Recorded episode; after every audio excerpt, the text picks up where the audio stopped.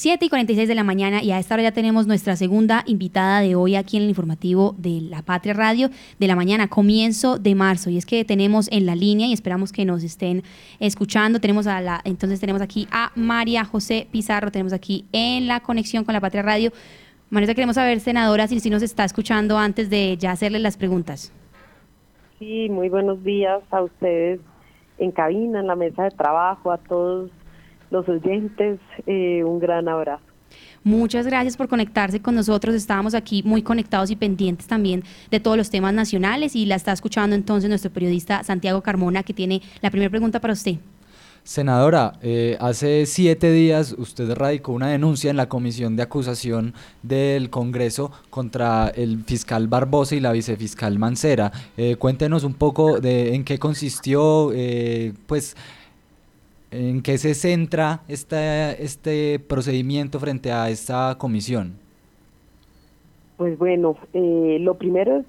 es, eh, reconocer o bueno, aclarar que es la comisión de acusaciones la encargada de investigar a la figura del fiscal, en el caso del fiscal Barbosa y por supuesto hoy de la fiscal encargada Marta Mancera. Es la comisión de acusaciones la competente para hacer estas investigaciones a lo largo de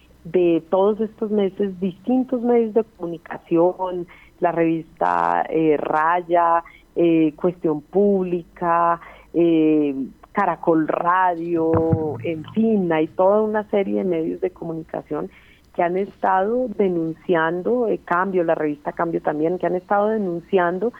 en lo que venía, digamos, toda una serie de irregularidades y de y de para y de y de con un comportamiento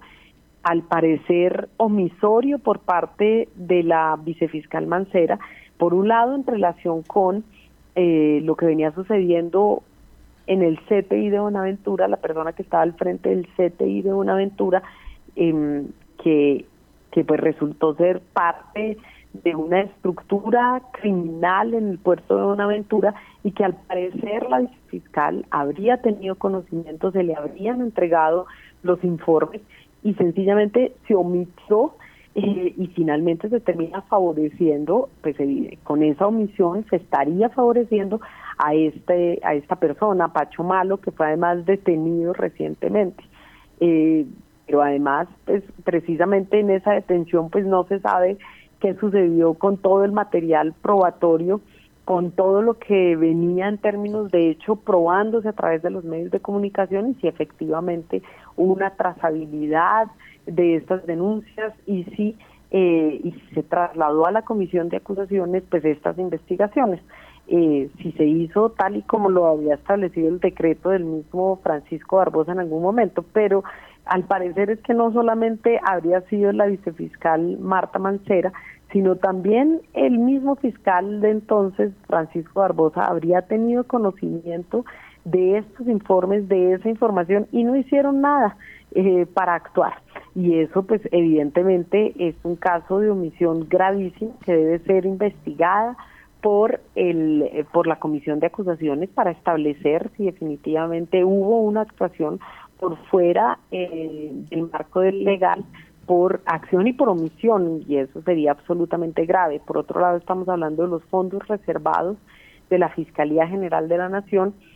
eh, que al, eh, tal y como fue denunciado por los medios de comunicación, se, digamos, se, habría, se habrían malversado esos fondos reservados para la remodelación personal del apartamento del señor eh, Francisco Barbosa, quien además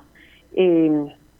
pues ya tiene unas serias denuncias después de, pues de haber utilizado de forma inadecuada su esquema de seguridad para pasear sus mascotas, de haber utilizado el personal de aseo de la fiscalía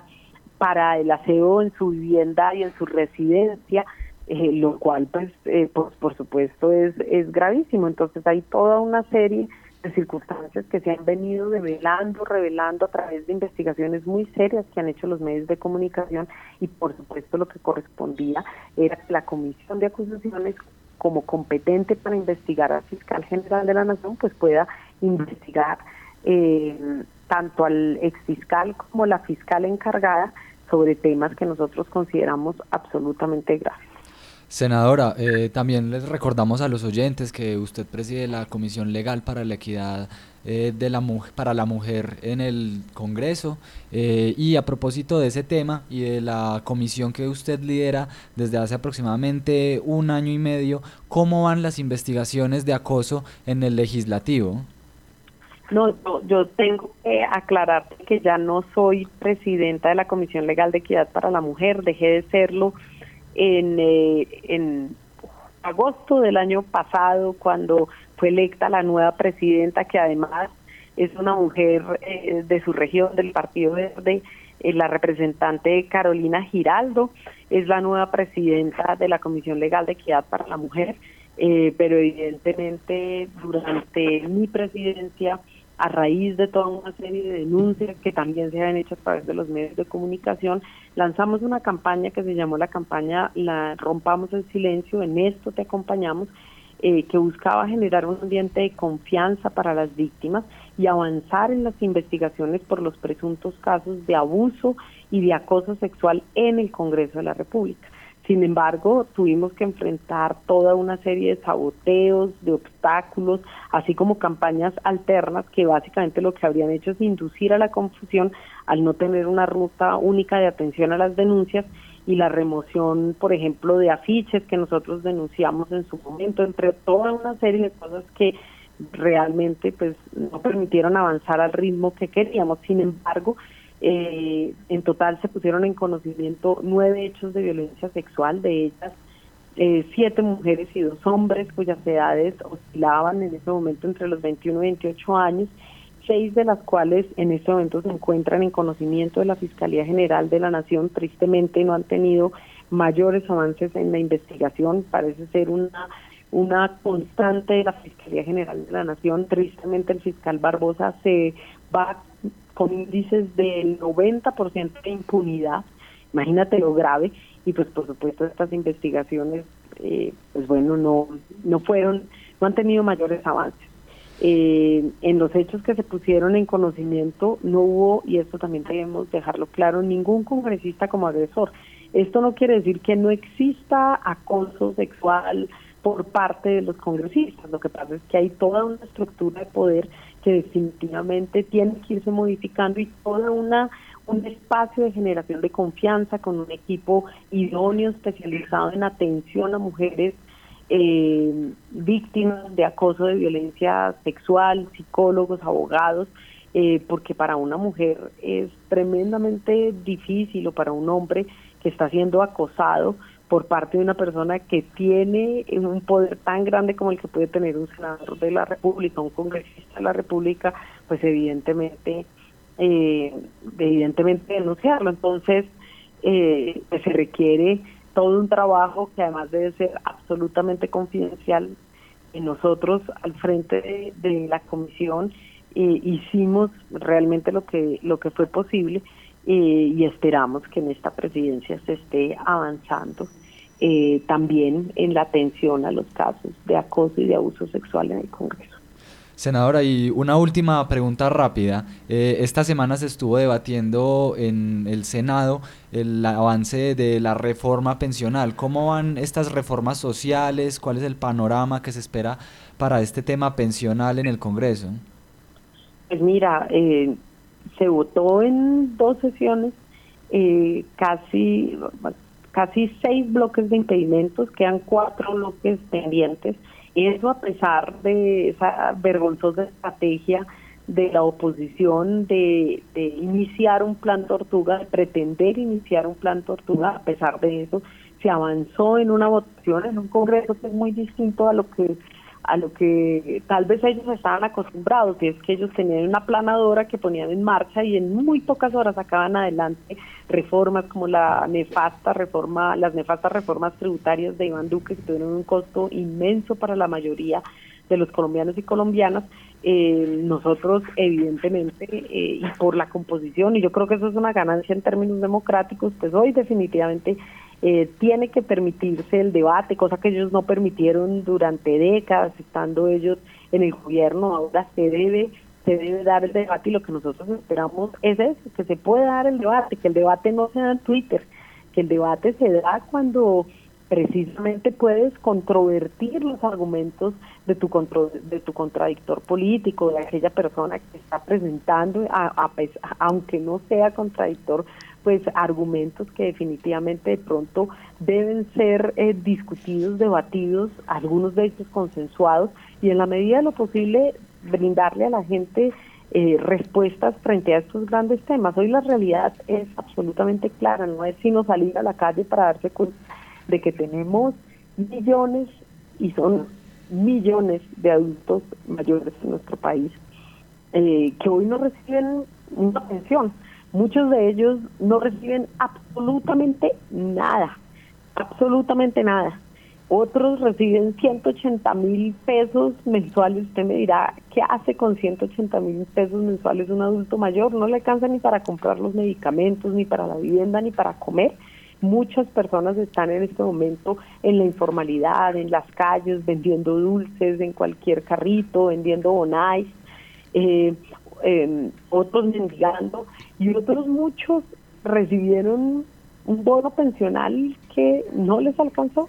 Muchos otros que están en los sistemas privados eh, de pensión, por ejemplo, los fondos privados de pensión, pues no les alcanzó el ahorro para una pensión eh, de calidad digna y todo eso es lo que busca cambiar en un sistema de pilares que ha sido de pues, digamos aprobado que ha sido eh, que tiene el, visto bueno de importantes organizaciones como la OCDE, como la OIT, en fin, que dicen que un sistema de pilares definitivamente puede funcionar porque además la, la el sistema pensional que tenemos nosotros es viable hasta el 2040. Quiere decir que muchos de nosotros, tal vez pues ustedes, yo y otros que nos estén escuchando, pues definitivamente eh, pues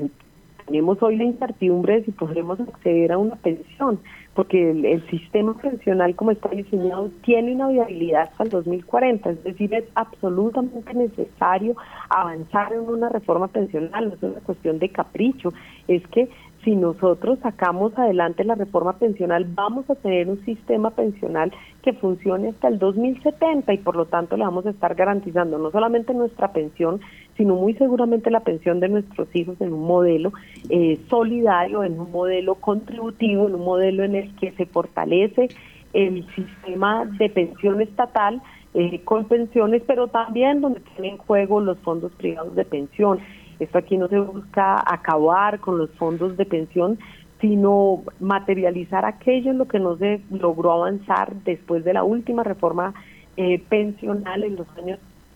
90, eh, en los años 2000 eh, y lograr pues definitivamente pues entregarle un poco de seguridad a los adultos a los adultos mayores de hoy, pero también a los adultos mayores del mañana, es decir, que todo el mundo en Colombia tenga derecho a una pensión digna. Senadora, muchísimas gracias por, por estar con nosotros y aquí conectada. El tiempo en radio siempre se nos va muy rápido y, bueno, gracias de todas maneras por respondernos aquí en La Patria Radio, aquí en Manizales, pues eh, siempre estará micrófono abierto para poder escuchar y estaremos atentos a todo lo que vaya surgiendo también con estas reformas y todos los proyectos que, que están liderando.